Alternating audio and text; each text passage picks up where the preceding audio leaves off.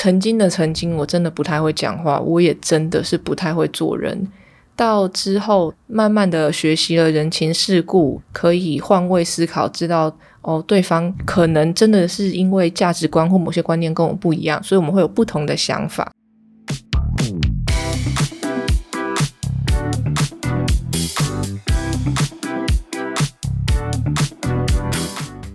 嗨，大家今天过得好吗？欢迎收听理科 PD。大家好，我是芝芝。我们今天要来跟大家聊聊，懂表达在这个社会上有多吃香。表达等于怎么沟通吗？你可以说这个人很懂怎么沟通，很懂怎么说服别人，怎么讲话让人家听起来舒服，很懂人情世故，情商很高。嗯，小时候的我是会写作文，在演讲台上面表达，可是人与人之间的表达，我是之后才慢慢学会的。那我们第一个要不要先聊聊看，我们周遭有没有谁很会表达、很会沟通？那第一名当然是康永哥啦！我帮康永哥拍手。怎么说？康永哥不管跟谁讲话，我在他旁边仔细观察，男女老少每个人他都有办法聊得起来，而且大家跟他聊的时候，看起来都是非常非常舒服的。就不会让你觉得好像他跟人家很远啊，或者是聊不起来。他曾经在我其实看起来状况不是很好的时候，他有说：“哎，F 我看你最近气色不错哦。”他不会问说：“啊，你离婚怎么样？” 或者是开头就问说：“呃，你是不是胖了？你是不是瘦了？你是不是生病了？你不是怎么样？”他挑一个听起来合情合理、精准的那个点。因为通常可能会说：“哎，你还好吗？你看起来好累哦。” 我想说：“哦，所以我现在状况有看起来那么差吗？”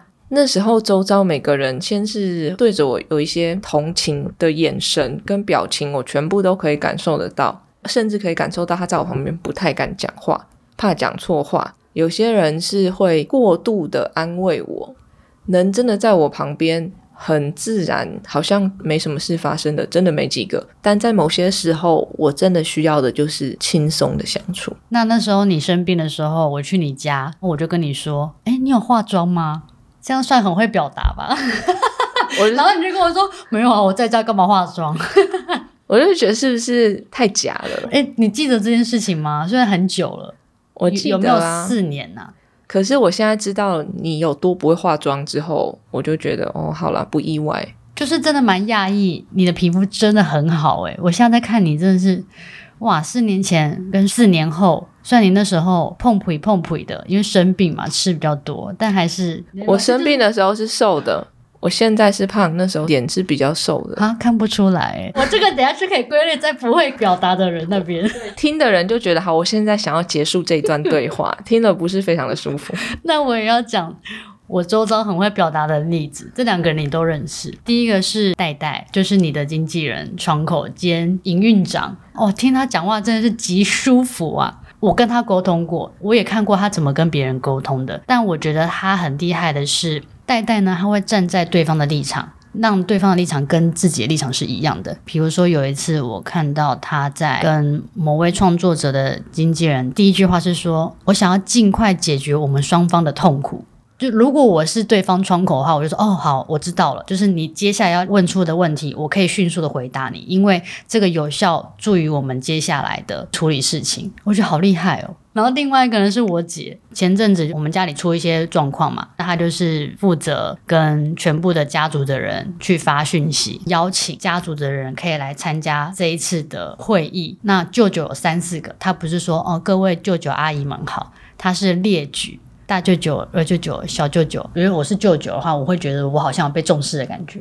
一般大家只会说全部的亲戚就是一个统称，是那大家好，然后下面是我叭叭叭叭要讲什么？因为是在一个很多人的群组里面，所以他就 A B C D 每个人都点到名，让每个人都觉得你有被尊重、被重视，对对，并不是一对多讲话的。结果真的每一个亲戚都有来，可能也是因为。可爱的我的关系跟礼貌的我姐姐，我觉得他们本来就想来了，可能跟你姐姐写的跟你什么可不可爱也没有关系，是吗？我再一次的帮不会表达做一个简单的例子，因为我这时候就是不想要表达，我是故意的。哦你周遭有不会表达的人吗？你为什么看着我呢？我觉得你是一半一半诶、是你有的时候会突然觉得哦很会表达，可是另外一半的时间我会觉得，嗯，话可以这样说的吗？那你分得出来我是在开玩笑还是直接吗？我分得出来，开玩笑很明显开玩笑，因为会有一些黄腔在里面嘛。你会比较难的原因是因为大家就觉得你就是谐星嘛。可是你在工作上的时候，当你想要一脸正经的去讲话，如果你没有 hold 住，大家还是很容易觉得你在开玩笑。嗯，小时候觉得哇，为什么周星驰下戏之后都要板着脸？所有人都说星爷非常严肃。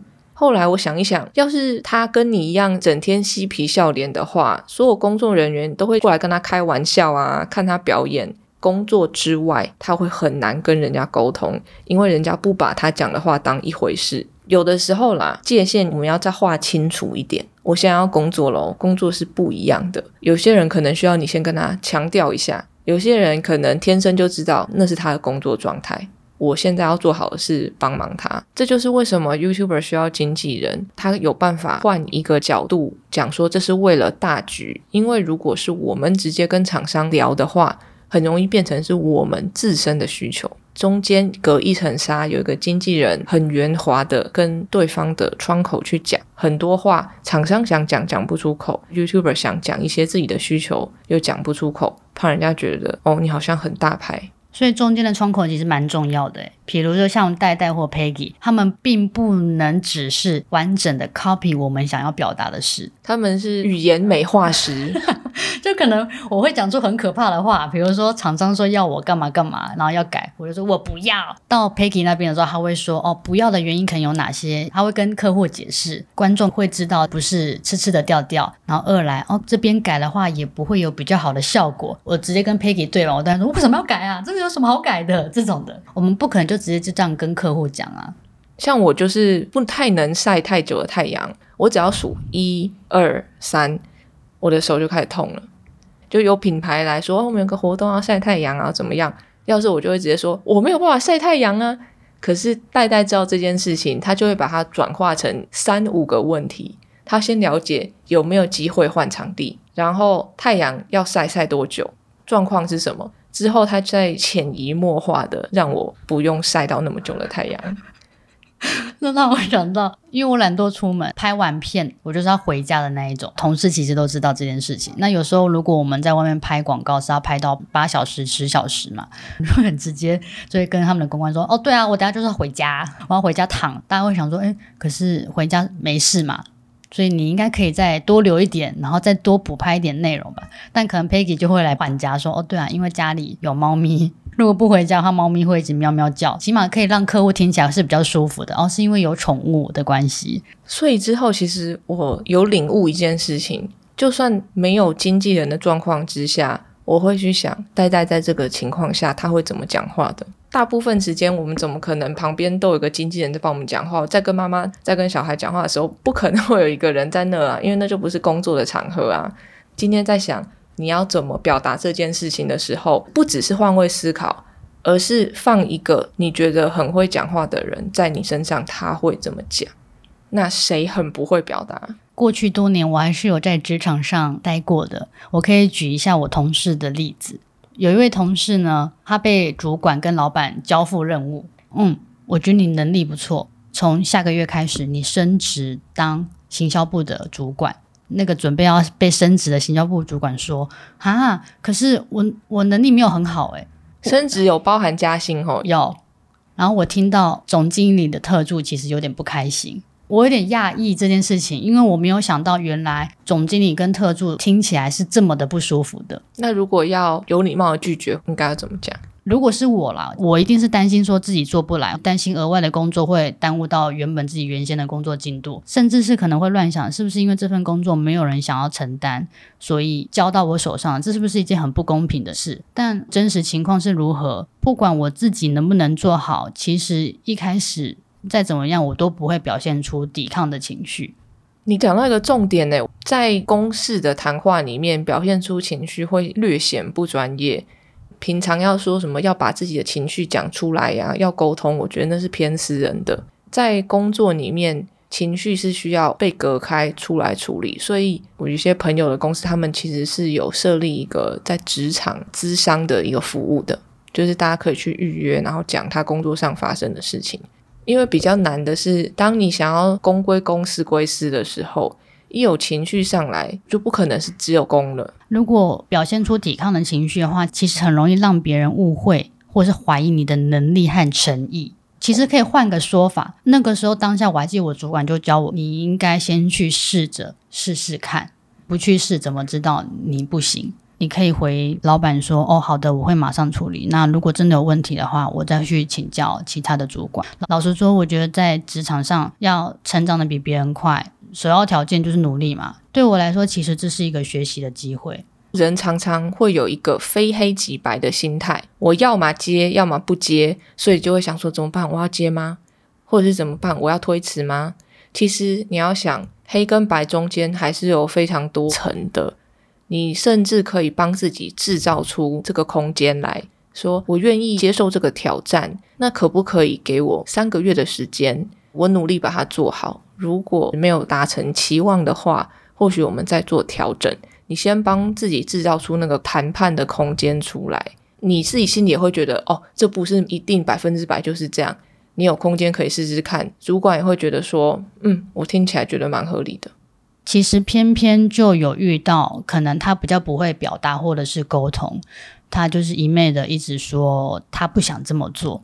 那我在想说，是不是其实他情商并没有比较高？因为他可能接受到这个讯息的时候，他很容易感受到有压力，他会花时间想要去捍卫自己的想法，去反对主管说这项专案是不可行的。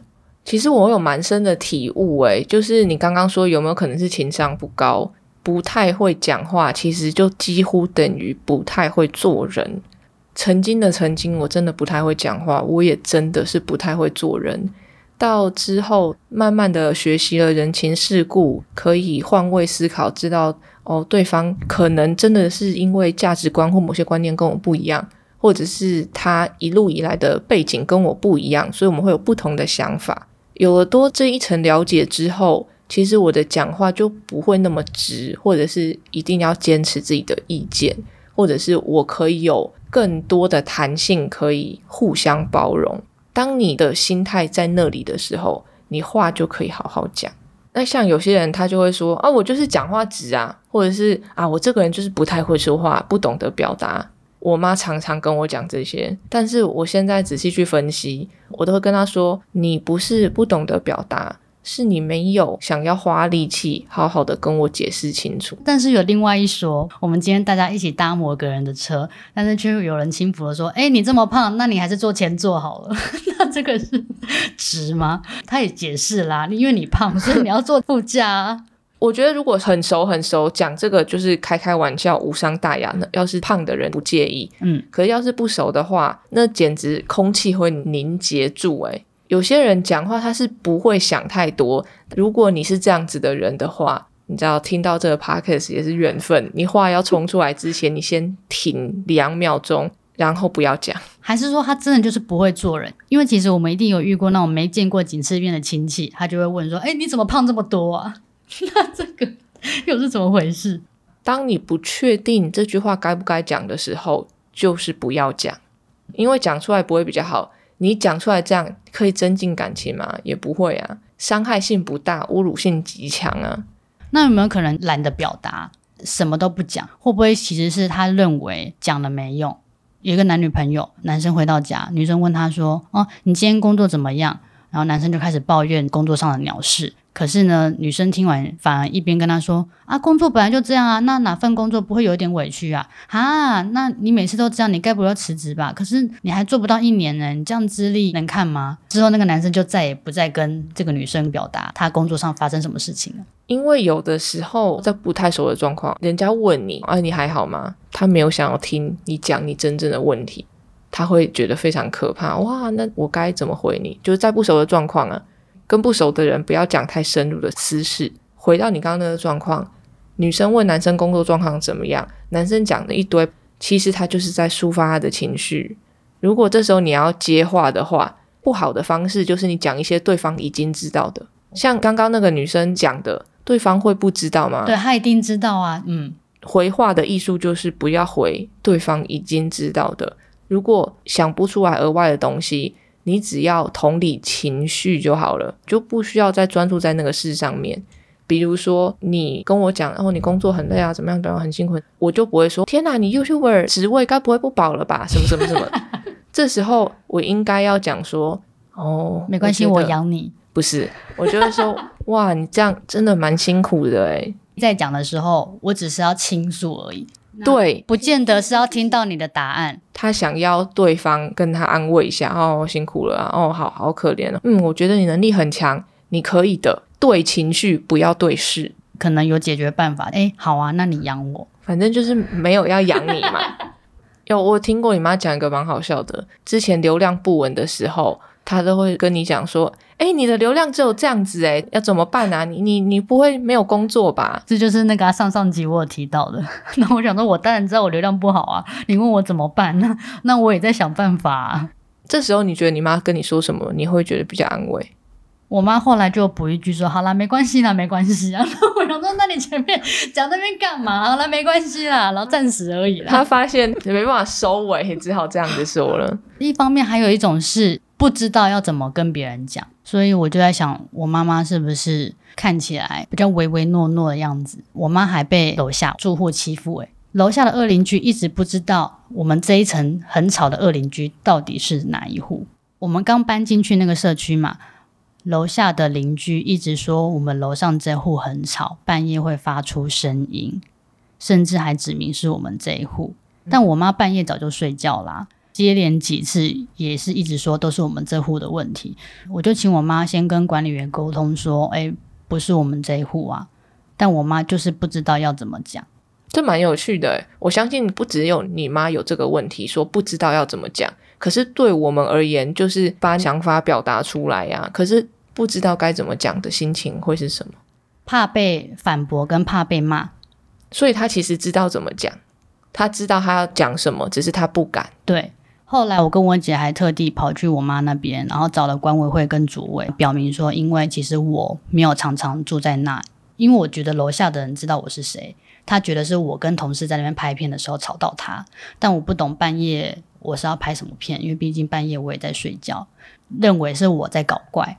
那我就跟主委还有跟管理员的人说，因为平常我跟姐姐不太常去这边，只有我妈妈住，将近六十岁的妇人半夜也不太可能会 rock and roll。对，后来也才知道说，所谓楼下觉得吵，他也不是住在我们镇楼下，他是在对面。那位楼下的邻居想要表达他的诉求的时候，完全没有人理他，所以就找了刚搬进去的我们，希望我们会有什么回馈。有的时候遇到这些事情，我们就是要想办法再把它讲清楚一点。其实你妈说不是你，真的也没有错啊，只是讲话要怎么样让自己更有说服力，这是很冤的事情，那就不是。可是有的时候只讲不是，你还要举证出来，所以你就可以知道，会表达的人，可能生活上你会觉得有一些零零角角的时候，你比较容易跨过去。不会表达的人在处理事情上有点卡，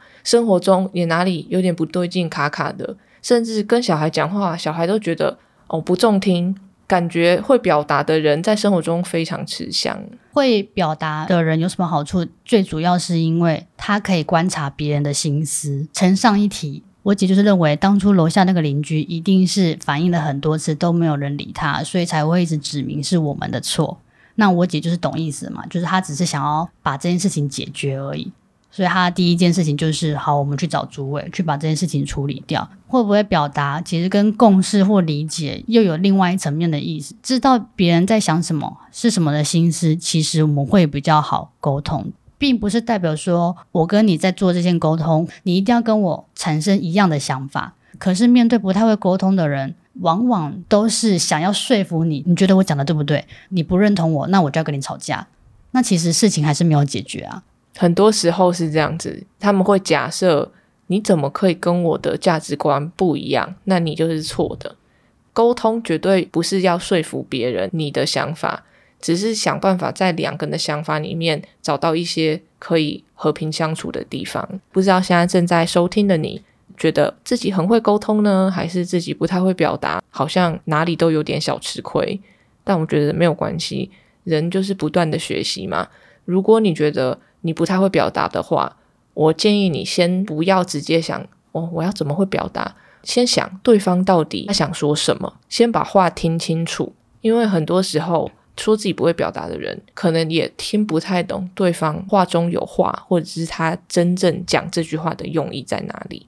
如果你觉得你不太会表达的话，不如先从观察别人、了解别人话到底在讲什么开始。很会表达的人，其实也比较愿意妥协或理解别人，愿不愿意放下身段？我觉得这个蛮困难的。放下身段不代表你输了。很值得另外开一集来讲。顺带一提啊，最近开通了 IG 的 Broadcast 的功能，它就是我心里有什么想法，可以传语音，可以传照片，可以传一句话。昨天有粉丝跟我说，有人盗用你那边私讯我，我说不是，那就是我。哦，你说理科的广播专区一对多，对不对？对，它叫做理科一对多。所以你在 IG 上面有 follow 的话，可以去 join 一下，我觉得蛮好玩的。我最近在用这个东西。那你会放你每天的自拍照吗？哎，我超级不会自拍耶。